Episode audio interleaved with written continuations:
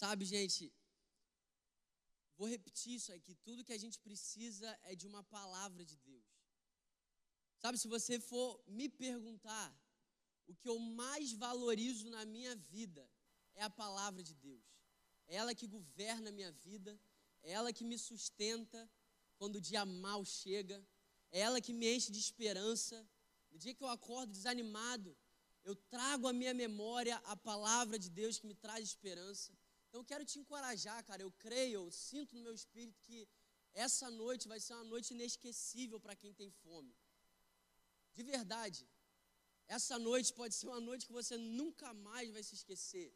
Não por quem está ministrando, mas pela palavra de Deus. Sabe, eu tenho, eu tenho memórias dentro de mim de palavras, de cultos, de pregações que eu participei há quatro, cinco, seis anos atrás. E até hoje, isso queima no meu coração. Eu creio que existem palavras que eu carrego no meu coração que vão queimar até o último dia da minha vida. Porque a palavra de Deus ela é viva ela é eficaz, ela é poderosa. Amém? Eu quero orar com você. Pai, nós te agradecemos, Senhor, pela Sua palavra, Pai. Não é a nossa palavra, é a Sua palavra. Pai, eu te, eu te peço, Senhor, sobre cada um dos meus irmãos aqui nessa noite, Pai, espírito de sabedoria e de revelação, no pleno conhecimento de quem o Senhor é, Pai.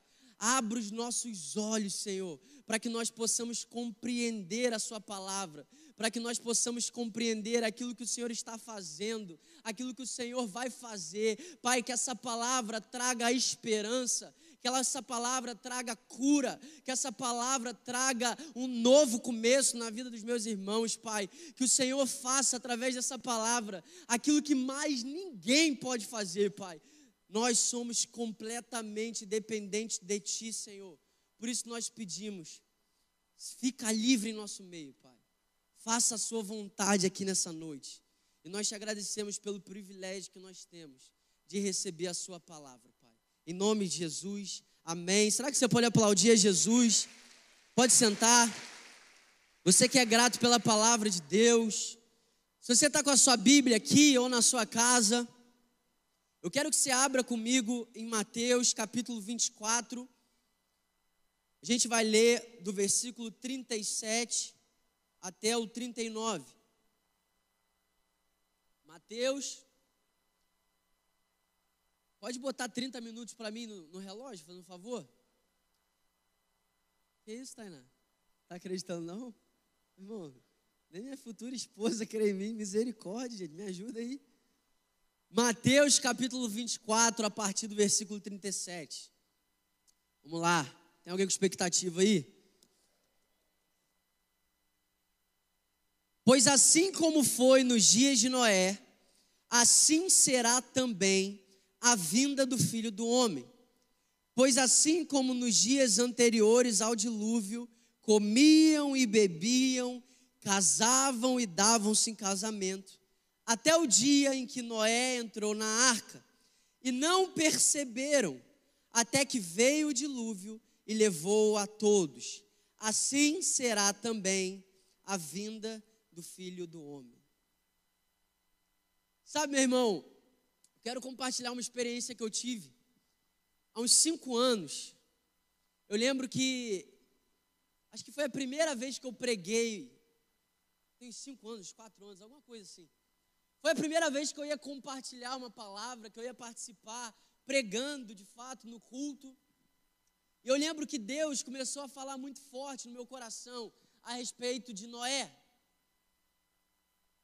E automaticamente ele começou a falar comigo. E eu comecei a ir na Bíblia para procurar, é óbvio. Quando Deus virou para mim e falou sobre Noé, a primeira coisa que a gente pensa quando fala de Noé é no quê? No dilúvio, na arca. Mas eu queria entender o que, que Deus estava compartilhando comigo.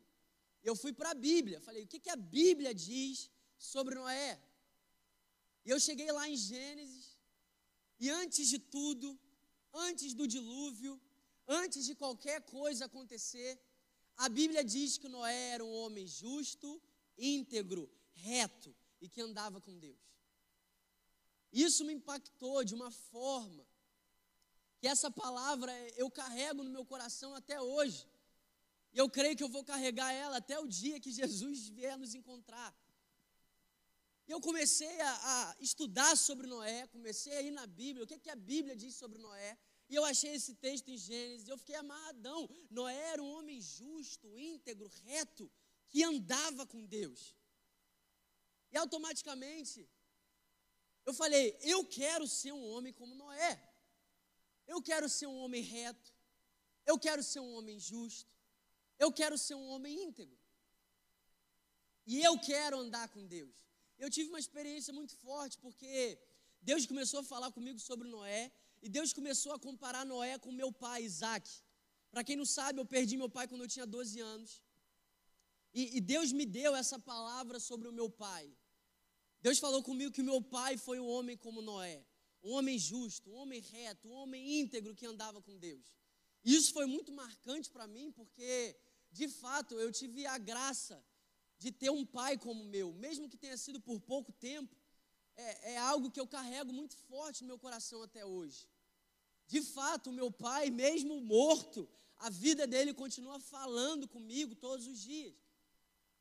E aquilo me impactou de tal maneira que eu falei: Uau, cara, eu quero ser como meu pai, eu quero ser um homem reto, justo, íntegro, que anda com Deus. Irmão, eu vi uma cidade parar para chorar a morte do meu pai. E todas as pessoas que vinham falar comigo, elas não falaram das obras que meu pai fazia, elas não falavam das pregações que meu pai pregava, elas falavam para mim: seu, seu pai foi um homem reto, seu pai foi um homem justo, seu pai foi um homem íntegro, seu pai foi um homem que andou com Deus. E eu carrego essa verdade no meu coração. E quando eu comecei a meditar nessa palavra, eu fiquei amarradão. Mas um dia eu cheguei em Mateus 24, irmão. Só que eu não fiquei nem um pouco amarradão quando eu li Mateus 24. Porque eu li a Bíblia dizendo que assim como foi nos dias de Noé, será no dia da vinda do filho do homem. Na vinda do filho do homem, será como os dias de Noé. Em primeiro momento, no primeiro momento, aquilo ali foi um balde de água fria para mim. Eu não estava entendendo muito o que, é que a Bíblia estava dizendo. Eu falei, meu Deus, mas Deus falou que não ia ter mais dilúvio, agora fala que é igual ao dia de Noé, vai vir um dilúvio de novo, vai matar todo mundo. Eu entrei em pânico, irmão. Só que olha que louco. Essa mesma palavra, que há uns quatro anos atrás foi um balde de água fria para mim, hoje é uma das palavras que mais me encoraja. Hoje é uma das palavras que mais me enche de expectativa, que mais me enche de fé, que mais me enche de esperança. E eu não quero ser uma pessoa que vai ficar focando apenas no que está errado, irmão. Esses dias eu recebi uma pergunta no meu Instagram. Se você está me assistindo, foi você que mandou. Não tem problema não, mas fica a dica. A pessoa me perguntou qual é o maior problema da nossa geração. Eu falei, o que que isso muda? Que, que muda eu ficar falando aqui? Qual é o maior problema da minha geração? Se eu ficar falando de quais são os meus problemas, eu fico o dia inteiro aqui falando. O que, que isso muda? Eu não quero, irmão, participar de uma geração que fica falando quais são os pontos ruins. Eu não quero participar de uma geração que fica falando, é isso, está errado, está errado, está errado, está errado, está errado. Eu creio que Deus deseja levantar pessoas que deem a boca deles para Deus para profetizar, para declarar palavras de vida. Irmão, eu não sei se você acha que a nossa geração é a geração Nutella, eu não sei do que você acha da minha geração, eu creio que a nossa geração é a geração que Deus está levantando. Ué, e se você é coroa, irmão, e fica chamando nossa geração de Nutella, olha que loucura, cara. Profetiza, ô desgraça, meu Deus do céu. Profetiza, pela fé, com os olhos da fé. Mas, meu irmão, não sei você, mas eu acredito na minha geração, cara. Porque se Deus acredita, como é que eu não acredito? Se Deus investe, como é que eu não invisto? Se Deus celebra, como é que eu não celebro? Ué, eu quero ser igual a Jesus, eu só faço o que eu vejo meu pai fazendo, eu só falo o que eu ouço meu pai dizer. E é claro, irmão, nossa geração tem um monte de defeitos, sim ou não? Mas ficar falando deles não muda nada. É difícil você achar hoje alguém que bota a cara e profetiza sobre a nossa geração. Mas eu creio que aqui nessa noite Deus vai levantar pessoas para começar a fazer isso. E sabe, profetizar sobre a nossa geração não é só falar o que o povo quer ouvir, não. Na verdade, é muito pouco isso. Mas é para falar o que Deus está falando, o que, que Deus está falando. Qual é a opinião de Deus sobre a minha vida? Qual é a opinião de Deus ao meu respeito? O que, que Deus está pensando quando olha para mim? É isso que eu quero falar, é isso que eu quero liberar. E quando eu li essa palavra, eu fiquei desesperado. Por quê? Porque eu foquei no lado negativo dela. Como é que foi a geração de Noé? A geração de Noé foi uma geração imoral, perversa, embriagada. A geração de Noé era uma geração que não tinha compromisso com as coisas de Deus, que rejeitavam as coisas de Deus. Era uma geração que estava tão embriagada que continuou vivendo sua vida. Agora, sabe por que, que essa palavra, essa mesma palavra, me enche de esperança? Porque isso é uma profecia para nós, irmão. Você não pode mudar o que a palavra está declarando. Você só pode escolher o lado que você vai estar. Tá. Ou você vai fazer parte da geração de Noé, ou você vai fazer parte dos homens como Noé que Deus levantou. Você não pode mudar essa palavra. Você pode sair daqui e pregar o evangelho em todas as nações, você deve fazer isso, isso é a Bíblia mas isso não vai mudar o que a palavra de Deus diz. Você deve pregar o evangelho para toda criatura. Você deve gastar a sua vida por amor ao próximo, mas isso não vai mudar o que a palavra de Deus diz, porque a palavra de Deus diz que os últimos dias serão como os dias de Noé. Agora, Bernardo, por que, que essa palavra te encoraja?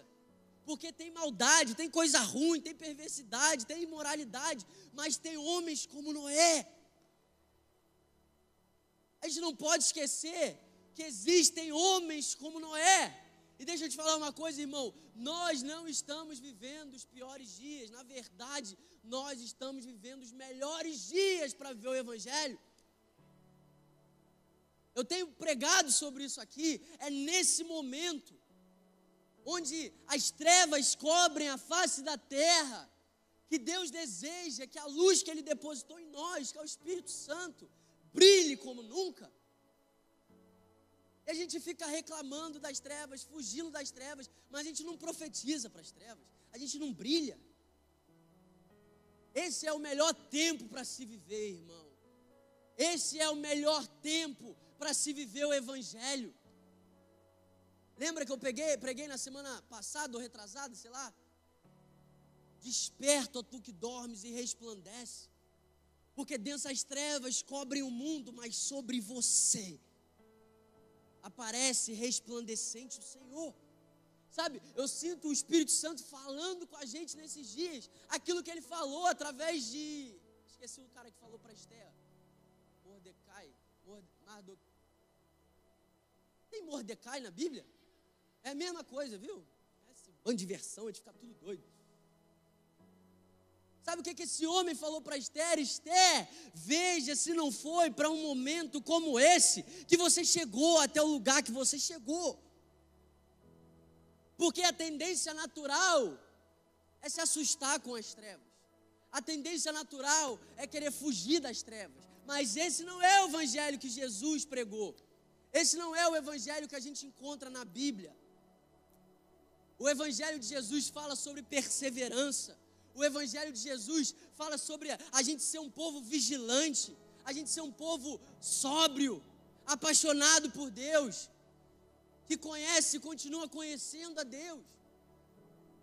Se tem uma coisa que você não encontra no Evangelho, é um Evangelho que te incentiva a fugir. Não, por que, que o Evangelho não me incentiva a fugir? Porque se eu cheguei aonde eu cheguei, é para um tempo como esse. É para um tempo como esse que você chegou até onde você chegou, irmão. É para um tempo como esse, onde as densas trevas cobrem a terra, que a nossa luz é cada dia mais necessária. É para um tempo como esse e quando eu medito na palavra de Deus, essa palavra me encoraja a perseverar em meio à escuridão, a avançar em meio à escuridão. Nós não somos daqueles que retrocedem. Não somos. Por quê? Porque quem mora em mim nunca retrocedeu.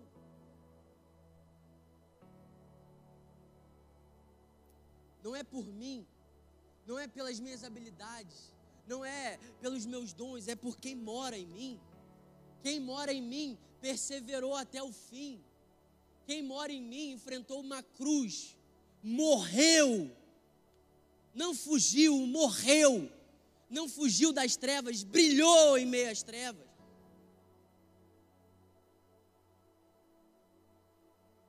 Nós estamos nos melhores dias para se viver o Evangelho. E eu creio, eu creio, irmão, do fundo do meu coração, que Deus está levantando os Noés nos nossos dias. Eu creio nisso, cara. Eu creio nisso. Eu amo que a Bíblia fala tão pouco de Noé, mas fala tanto. Às vezes a gente quer que as pessoas falem muito da gente. Eu só quero que no pouco que elas falem, elas falem muito. A Bíblia fala tão pouco de Noé, mas eu estou aqui, ó, mil anos depois pregando sobre. E sabe o que eu mais amo? O que menos a Bíblia fala é do que Noé fez. Porque quando a gente fala de Noé, a gente pensa na arca. Mas quando a Bíblia fala de Noé, a primeira coisa que ela fala é justo, reto, íntegro, andava com Deus. A ponto de no meio de densas trevas, Deus olhou para esse homem e viu esperança. Deus olhou para a terra e viu esperança em Noé. E até aquele ponto, a Bíblia não fala nada que Noé fez. A Bíblia só diz que ele era justo, reto, íntegro e andava com Deus. Deus não escolheu Noé porque Noé fazia grandes coisas. Deus escolheu Noé por quem ele era. Andava com Deus, um homem apaixonado por Deus. Sabe, meu irmão, diante de Deus, você pode acreditar ou não no que eu estou falando. Eu não estou preocupado com a lista de coisas que as pessoas vão falar sobre mim. E na verdade eu nem quero que essas coisas sejam as primeiras coisas que elas falem. Sabe que quando as pessoas olharem para a minha vida, elas possam falar só isso. Para mim é suficiente. Andou com Deus. Eu só quero isso, irmão. Eu só quero andar com Deus. Eu não quero mais nada. E quando eu ando com Deus, eu sou justo, eu sou reto, eu sou íntegro. Quando eu ando com Deus, eu me torno parecido com Ele. Quando eu ando com Deus, eu sou transformado conforme a imagem de quem Ele é, progressivamente, cada vez mais. Eu creio que Deus está levantando os Noés, Noés, irmão, nossos dias. Por quê? Porque essa palavra é uma profecia sobre a gente. E é uma profecia. Ou você vai fazer parte da geração imoral, perversa, embriagada, ou você vai fazer parte daqueles que amam e andam com Deus. Não tem meio termo. Vai chegar um tempo, e a gente está chegando nesse tempo, que não tem mais meio termo. A gente está vivendo numa sociedade tão louca, e as trevas estão começando a cobrir de fato, que não tem mais meio termo, irmão. Até hoje existiu crente de domingo. Mas nos próximos dias não tem mais crente de domingo. Ou você vai ser um homem que anda com Deus, ou você vai fazer parte de uma geração imoral, perversa, embriagada com as coisas desse mundo. Porque você não vê a Bíblia falando. Tinha Noé, que era justo, íntegro, reto e andava com Deus. Tinha um povo louco. E tinha alguns mais ou menos que iam nos cultos de vez em quando. Por quê?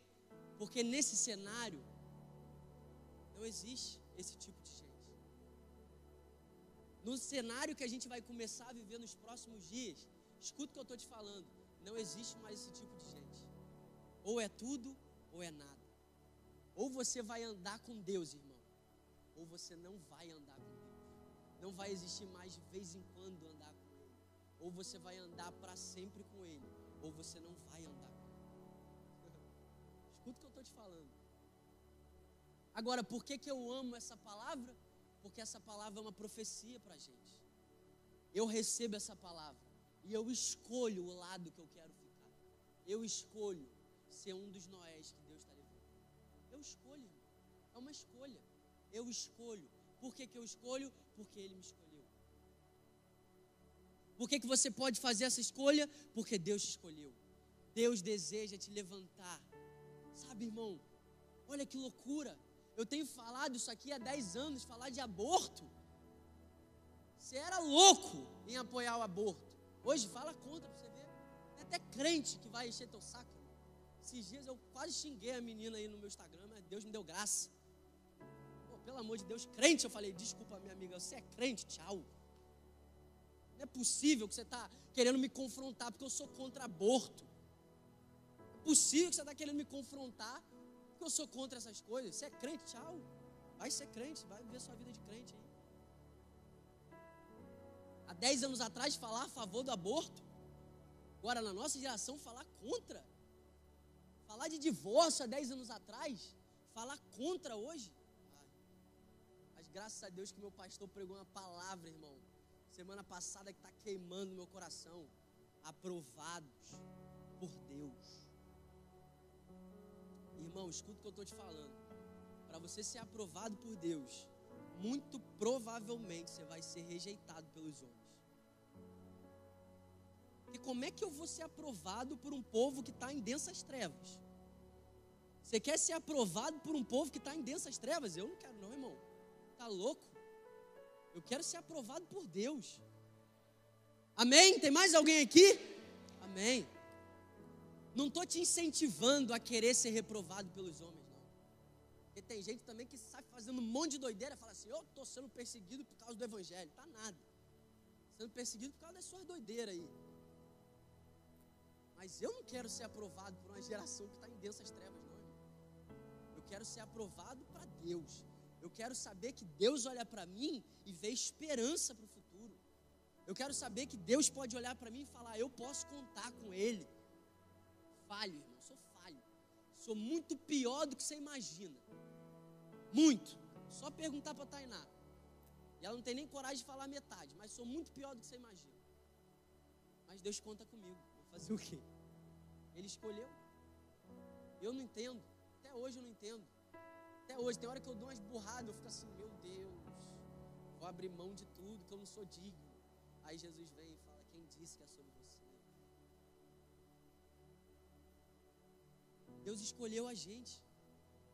Deus escolheu a nossa geração, irmão. Eu vou contra a escolha de Deus? Vou nada. Quem vai contra a escolha de Deus é o diabo. Eu creio na minha geração, irmão. Eu creio em você. Eu não sei nem se você crê em você, mas eu creio em você.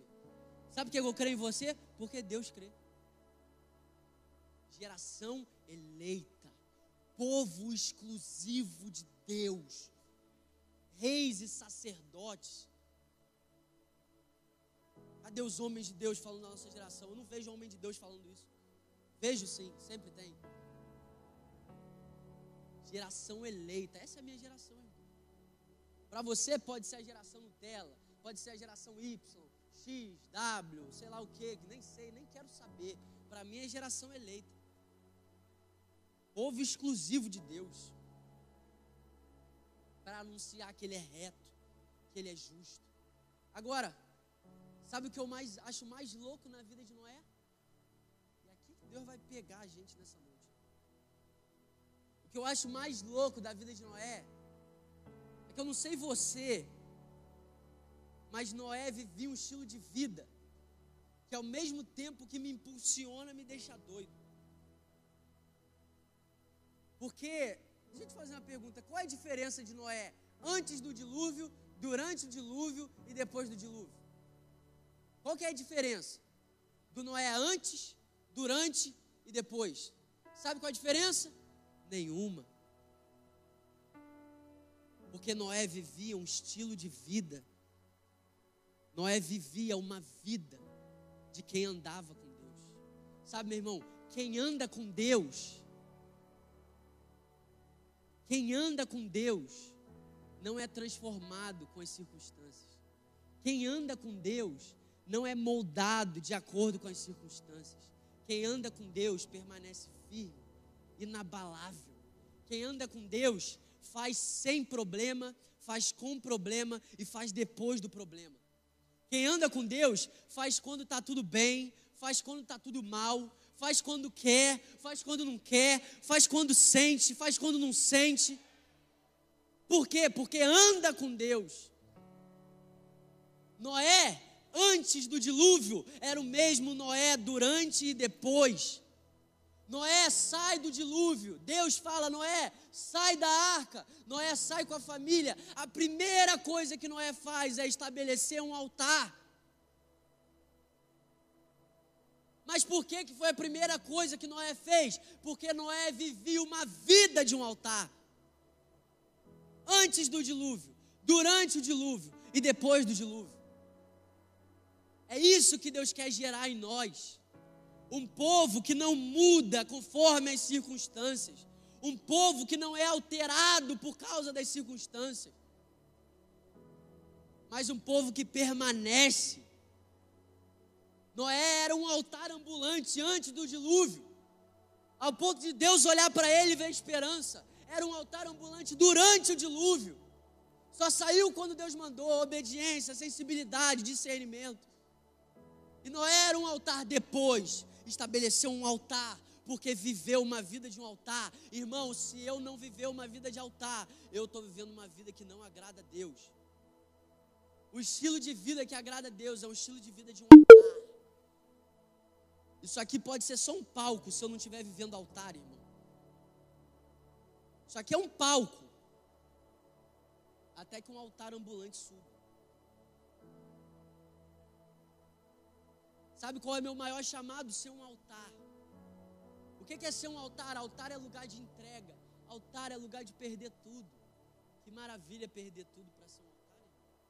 Que maravilha perder tudo para ganhar aquilo que ninguém rouba. Que maravilha perder tudo para ganhar o que tem realmente valor. Eu perco tudo, irmão, nem penso duas vezes. Quem perguntar, você não tem medo de perder seguidor? Não, eu não. Jesus tinha até menos que eu e falou assim: vocês querem ir embora também? Eu perdi o medo de perder seguidor, irmão. Tenho medo de perder a alegria do meu pai com a minha vida. Perco tudo, irmão. Estou nem aí para nada. Desde que eu seja um altar e continue andando com Deus. Essa é a minha recompensa. Noé fala de um homem que entendia que a recompensa dele não vinha de homens. Noé entendeu, a minha recompensa vem do meu pai. Noé não estava nem aí com a recompensa da terra. Noé não estava nem aí com a recompensa da geração dele. Por quê? Porque andava com Deus. Sabe qual é o ponto de partida dessa palavra? Sabe qual é o ponto de partida para esse estilo de vida? Sabe qual é o ponto de partida de viver uma vida como Noé? Andar com Deus. Tão simples, mas tão poderoso. Você não tem noção o que é que Deus pode fazer através da sua vida se você andar com Ele. Você não tem noção o que é que Deus pode fazer na sua vida se você andar com Ele. Agora, sabe qual é o louco sobre a história de Noé? Vocês estão comigo, gente? Tem alguém recebendo essa palavra aqui? Se tem uma coisa que me deixa doido, através da vida de Noé, é que eu cresci pensando o seguinte: aqui está Noé construindo uma arca, e todo mundo passa e zomba, zoa, tira sarro com Noé. Eu vi filmes assim. Eu vi filmes, a mulher de Noé estava lá, Noé, você é doido. Noé, não sei o quê. Aí passava o povo, ria gargalhava, tirava onda, falava, Noé, você é maluco. Só que a Bíblia não diz isso. A Bíblia em nenhum lugar vai dizer que o povo zoava Noé, que o povo tirava onda com Noé, que o povo ria da cara de Noé. A Bíblia não diz isso. E sabe qual é a loucura que a Bíblia diz? Que nos dias anteriores ao dilúvio, o povo comia, bebia, casava-se, dava-se em casamento, até o momento que Noé entrou na arca e nada perceberam até que veio o dilúvio.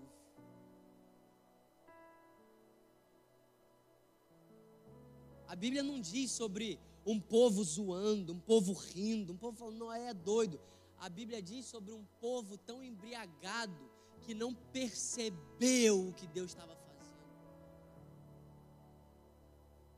A Bíblia diz de uma geração tão embriagada que não perceberam. Não foram nos meses anteriores, não foram nos anos anteriores, foram nos dias anteriores. Qual é o problema de casar? Qual é o problema de comer? Qual é o problema de beber? Nenhum. Desde que você não esteja vivendo os últimos dias. Porque o problema não é fazer essas coisas.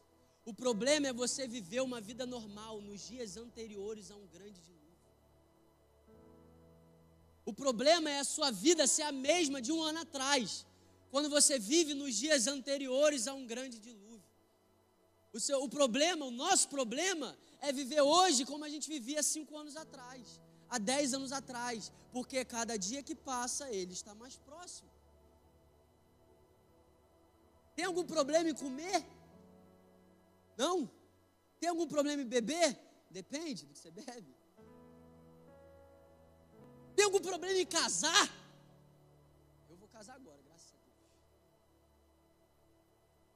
Problema é você viver um estilo de vida focado em você mesmo, nos dias anteriores àquilo que Deus está fazendo.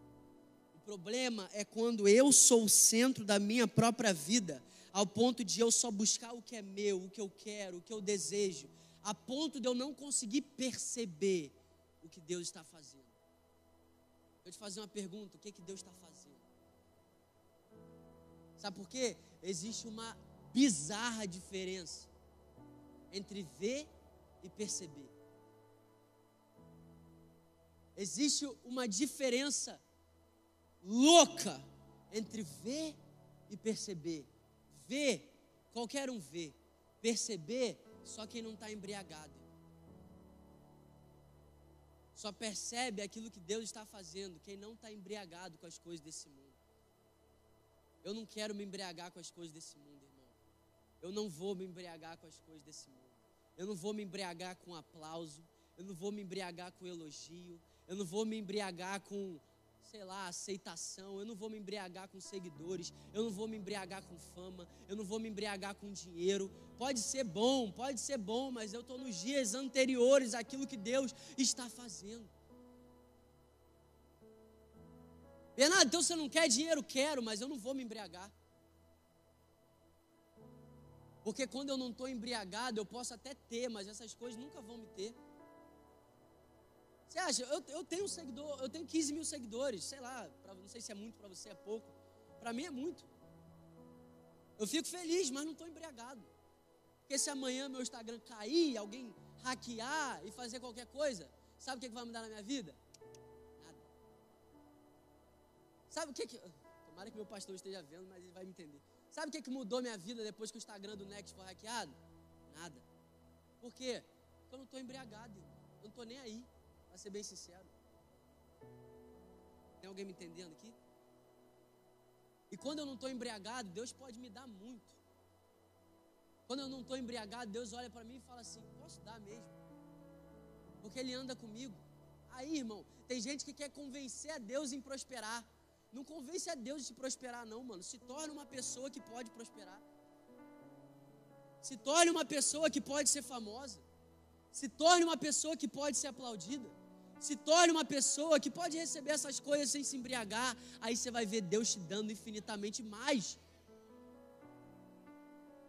Agora, onde começa isso tudo? Andando com Deus. Porque quando a gente anda com Deus, irmão, Quando Paulo andou com Deus, ele chegou ao ponto de dizer que considerava todas as coisas como. Meu Deus! Todas as coisas. Não é só o que é pecado, não. Todas as coisas. Se eu comparar em conhecer a Deus, em andar com Deus, sabe o que, que isso se torna? Esterco. Eu quero, cara. Eu quero ser igual a esses homens, irmão. Pelo amor de Deus, eu só quero isso na minha vida, irmão. Não quero mais nada. Eu não quero mais nada. Sabe por quê? Eu não sei se você conhece meu testemunho. Mas quando eu tinha 12 anos eu perdi meu pai. E sete anos depois, eu fui alcançado por Deus. Mas você sabe o que mais queimava no meu coração? E foi o que Deus falou comigo quando Ele me alcançou: Você vai viver o que seu pai viveu. Quem foi meu pai? Para minha geração, talvez ninguém. Para Deus, esquece. Para o nosso modelo de sociedade, talvez não foi ninguém. Mas foi um ninguém tão louco que sete anos depois estava queimando no meu coração a vida que ele viveu. É por isso que isso queima no meu coração. Você perguntar para mim quem meu pai foi, eu vou te responder na tora, um homem que andou com Deus. E eu sei as consequências de você andar com Deus. Sabe por quê? Porque eu sou fruto da consequência de alguém que andou com Deus. Meu pai não implantou nenhuma igreja. Meu pai não chegou a ter o título de pastor. Meu pai não tinha muita gente atrás dele. Mas andou com Deus. E hoje você está vendo o fruto de alguém que andou com Deus. Porque no dia que o Espírito Santo me tomou naquela escada, eu completamente bêbado, eu chorei durante quase uma hora, igual um louco. E eu só falava assim: Eu quero viver o que meu pai viveu. Eu quero viver o que meu pai viveu. Eu quero viver o que meu pai viveu. Meu pai foi um homem que andou com Deus. E eu sei do que Deus pode fazer através de pessoas que andam com Ele. Eu sei. Talvez para você, de acordo com os padrões da nossa sociedade, você seja um Zé Ninguém. Irmão, seja um Zé Ninguém que anda com Deus. Se as pessoas quiserem te chamar de Zé Ninguém, que chamem. Mas que você ande com Deus. Se as pessoas quiserem me chamar de Zé Ninguém, que chamem. Mas que eu seja um Zé Ninguém que anda com Deus. Sabe por quê, irmão? Eu quero ter a honra de criar meus filhos. Mas se um dia eu não estiver aqui, aqui para criar eles, eu quero que o meu testemunho crie eles.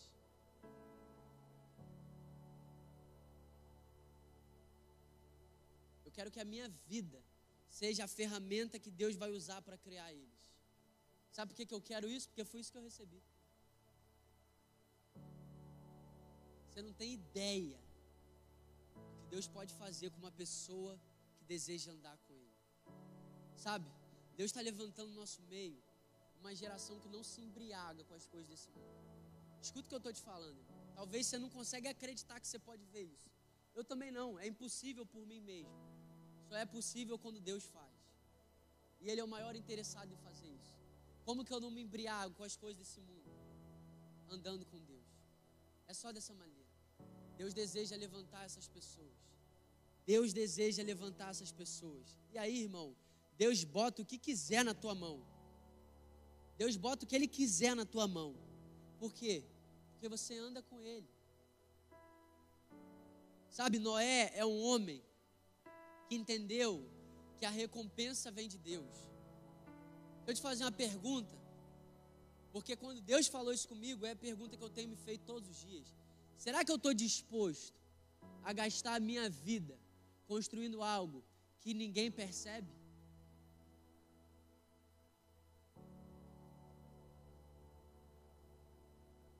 E aí? Quem está disposto? Eu estou, irmão. Eu estou. Será que a gente está disposto a gastar a nossa vida inteira construindo algo que vai demandar de nós a nossa vida toda, o nosso esforço, a nossa intencionalidade, o nosso amor? Será que a gente está disposto a gastar a nossa vida inteira construindo algo, mesmo que as pessoas não percebam? Noé estava disposto. Sabe por que, que Noé estava disposto? Porque talvez ninguém percebia, mas quem tinha que perceber, percebia. Deus percebia tudo que Noé fazia. Deus percebia tudo que Noé fazia. Deus percebia tudo que Noé fazia. Eu oro para que nesse tempo de densas trevas, isso só está começando, irmão. Deus possa olhar para você e possa fazer aquilo que ele fez com Noé. Anda comigo. Tem esperança neles. Não tem esperança porque eles são bons. Não tem esperança porque eles são os caras. Porque eles oram mais que todos. Porque eles jejuam mais que todos. Eu tenho esperança neles porque eles andam comigo. Eu quero que Deus possa olhar para a minha vida e dizer: Eu posso contar com Bernardo, porque Bernardo anda comigo. Agora, sabe qual é a loucura disso? Parece algo muito distante. Bernardo, você está aqui há 40 minutos falando sobre andar com Deus. Mas como que eu faço isso? Como que eu vivo essa vida? Como que eu, Bernardo, você não sabe da minha vida, você não sabe o que eu faço. Como que eu posso andar com Deus? Cheio de falha, cheio de pecado, cheio de erro, cheio de ferida, cheio de incerteza, cheio de maldade, cheio de perversidade. Como que eu posso andar com Deus? Eu vou fugir de Deus. Como, Bernardo, que eu posso andar com Deus? Você é doido. Não tem como andar com Deus. Vivendo a vida que eu ando. Fazendo as coisas que eu faço. Eu não tenho coragem de andar com Deus. Eu não tenho como andar com Deus. É impossível andar com Deus. Você está certo. Você está certo. E porque Deus sabia que era impossível, Ele pisou na terra e andou entre nós. Você está certo, é impossível por você mesmo andar com Deus. É impossível, baseado no meu mérito. É impossível, baseado na minha disciplina, no quão bom eu sou, andar com Deus santo, santo, santo. É impossível, Bernardo, você está certo, irmão. Mas é impossível para você, é impossível para mim, é impossível para cada um de nós. E Deus, sabendo que era impossível, a Bíblia diz em João, capítulo 1, versículo 14: E o Verbo se fez carne. Bernardo, é impossível para você, é impossível para mim, é impossível para cada um de nós, mas Ele é o Deus que não conhece o impossível. E o Verbo se fez carne e habitou entre nós, cheio de graça e de verdade. E nós vimos quando Ele anda, e a gente reconhece que Ele anda com a gente, os nossos olhos se abrem, e nós vimos, vimos a Sua glória, glória como do unigênito do Pai. Bernardo, como que eu posso andar com Deus? Só quando você reconhecer que Ele já anda junto com você. você sabe o que, que mudou a vida de Paulo? Reconhecer que Deus estava andando com ele. Saulo cai de cara no chão e fica cego. E ele ouve da boca de Jesus Paulo, Paulo, Saulo, Saulo, por que você me persegue? Agora, sabe qual é a loucura do Evangelho? Sabe qual é a graça do Evangelho? O perseguidor, através de Jesus, passa a ser perseguido por ele. Paulo perseguia Jesus mas ele mal sabia que Jesus também perseguia ele.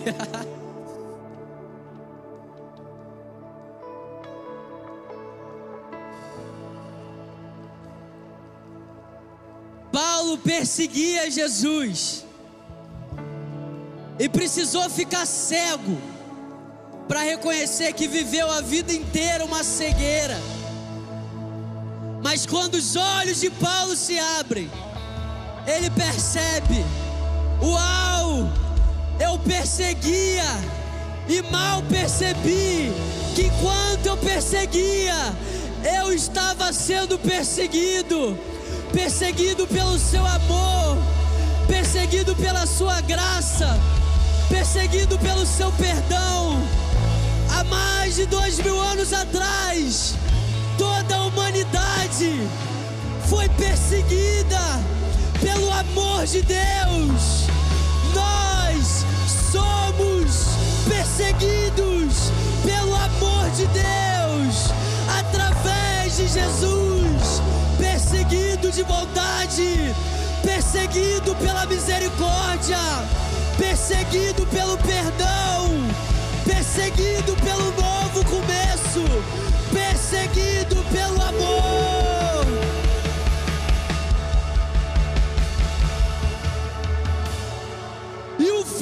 Verbo se fez carne e habitou entre nós, e nós vimos a sua glória como do unigênito de Deus.